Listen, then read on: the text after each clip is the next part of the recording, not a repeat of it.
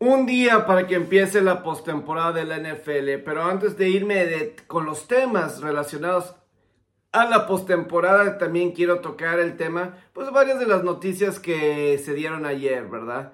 Eh, pues primero lo de Derek Carr, ¿verdad? Derek Carr, que pues ya eh, se confirmó, ¿verdad? Más bien, sí, se, confirmó, ¿verdad? El que ya no va a estar con los Raiders, digo, todavía, todavía falta un poquito más, ¿verdad? De, de 10 porque los Raiders quieren intercambiarlo, ¿verdad? Tienen hasta el 15 de febrero, tres días después del Super Bowl, para llegar a un acuerdo con otro equipo, para mandarlo a otra parte o de lo contrario lo tendrán que cortar porque si no su, con, su salario 2023 y 2024 eh, un total de 40 millones de dólares se volvería garantizado para Derek Carr obviamente eso es lo que quieren evitar. Pero muy curioso cómo se dio eh, el tiempo los tiempos relacionados porque si vemos los tiempos Ian Rapoport del canal de la NFL alrededor de las 9, aproximadamente 9 horas, así decía en la hora de su tweet,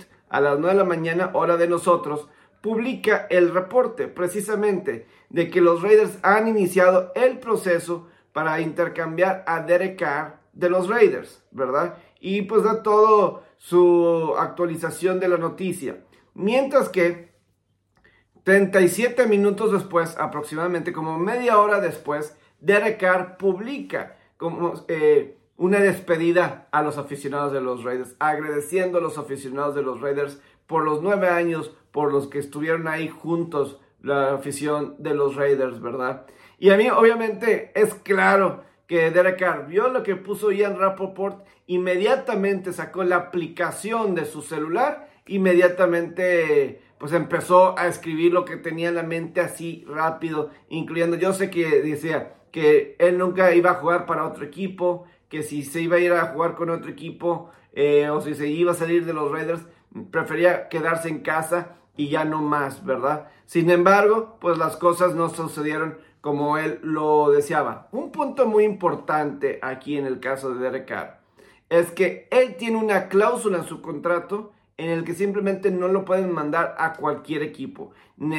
Derek Carr de alguna forma tendría que tener eh, debería aprobar el cambio. Entonces, eh, pues sí, de alguna forma deberían, van a tener que incluir de alguna forma los, eh, van a tener que incluir los Raiders acá en la conversación para ver a dónde se quiere ir. Yo si soy Derek Carr, honestamente, yo si soy Derek Carr, no los ayudo en nada a los Raiders. Yo en lo particular no ayudaría en nada a los Raiders. Es más, los obligaría a que me tuvieran que cortar. Los obligaría a que me tuvieran que cortar para que no recibieran nada a cambio. Están, están mostrando a él como el único culpable de lo que pasó esta temporada con los Raiders, de que fue el peor equipo, uno de los peores equipos de toda la NFL. Una de las decepciones más grandes de toda la NFL están señalando prácticamente exclusivamente a Derek Carr. Y entonces yo si soy Derek Carr, la verdad, ni si, yo no aprobaría ningún cambio donde recibieran algo los Raiders a cambio. No. O me das mis 40 millones garantizados o me dejas ir. O me cortas y no recibes nada y yo me busco ahora sí a mis formas, a mis términos, ir a otra parte.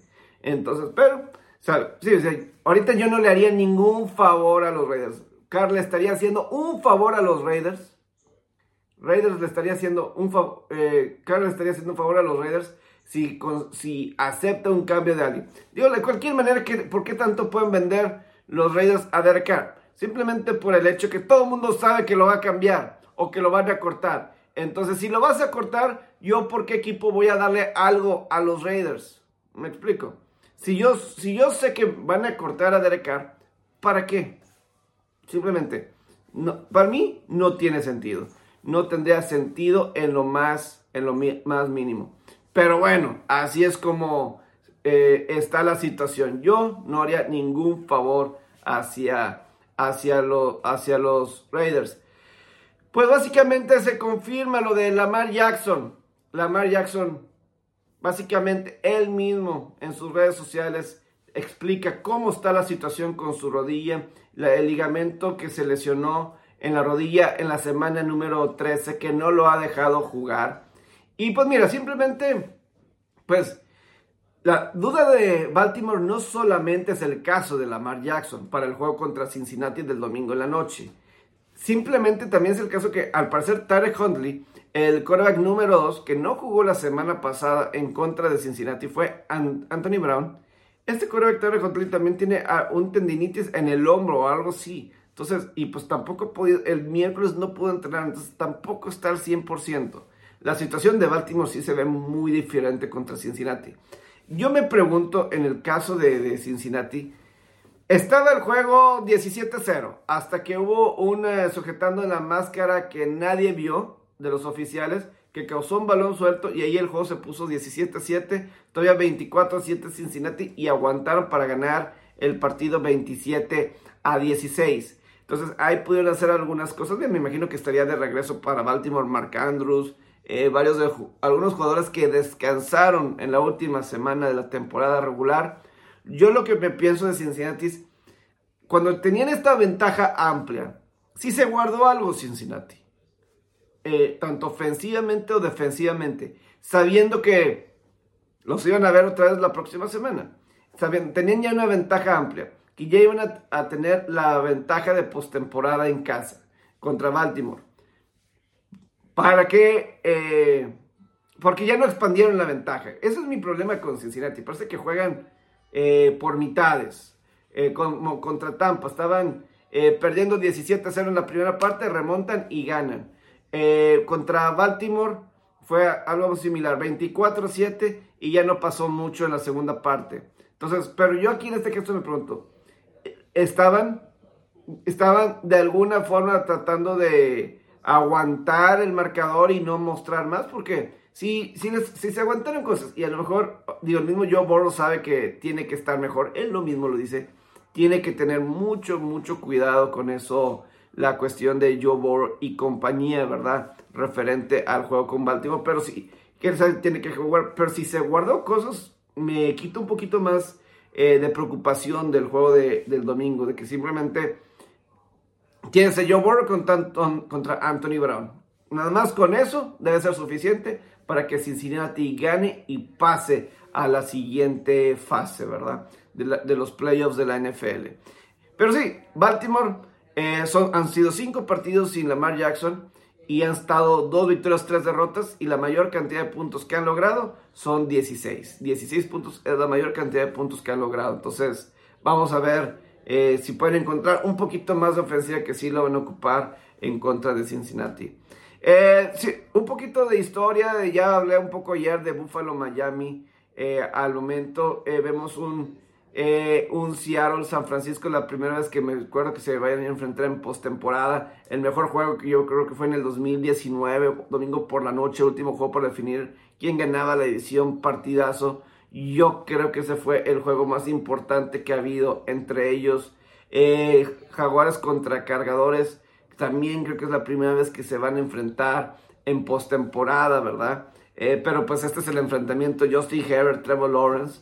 ¿verdad? A lo mejor mañana voy a hacer una, edición especial en Facebook sobre una previa así de, los juegos, así un poquito más eh, de apostadores. Ya platiqué de Miami Buffalo, Minnesota Gigantes, 1993, eh, es un juego que yo tengo en mente. Gigantes en contra de Minnesota, Gigantes que como comodín vence a los vikingos de Minnesota que de que era Sean Salisbury y de Gigantes todavía era Phil Sims.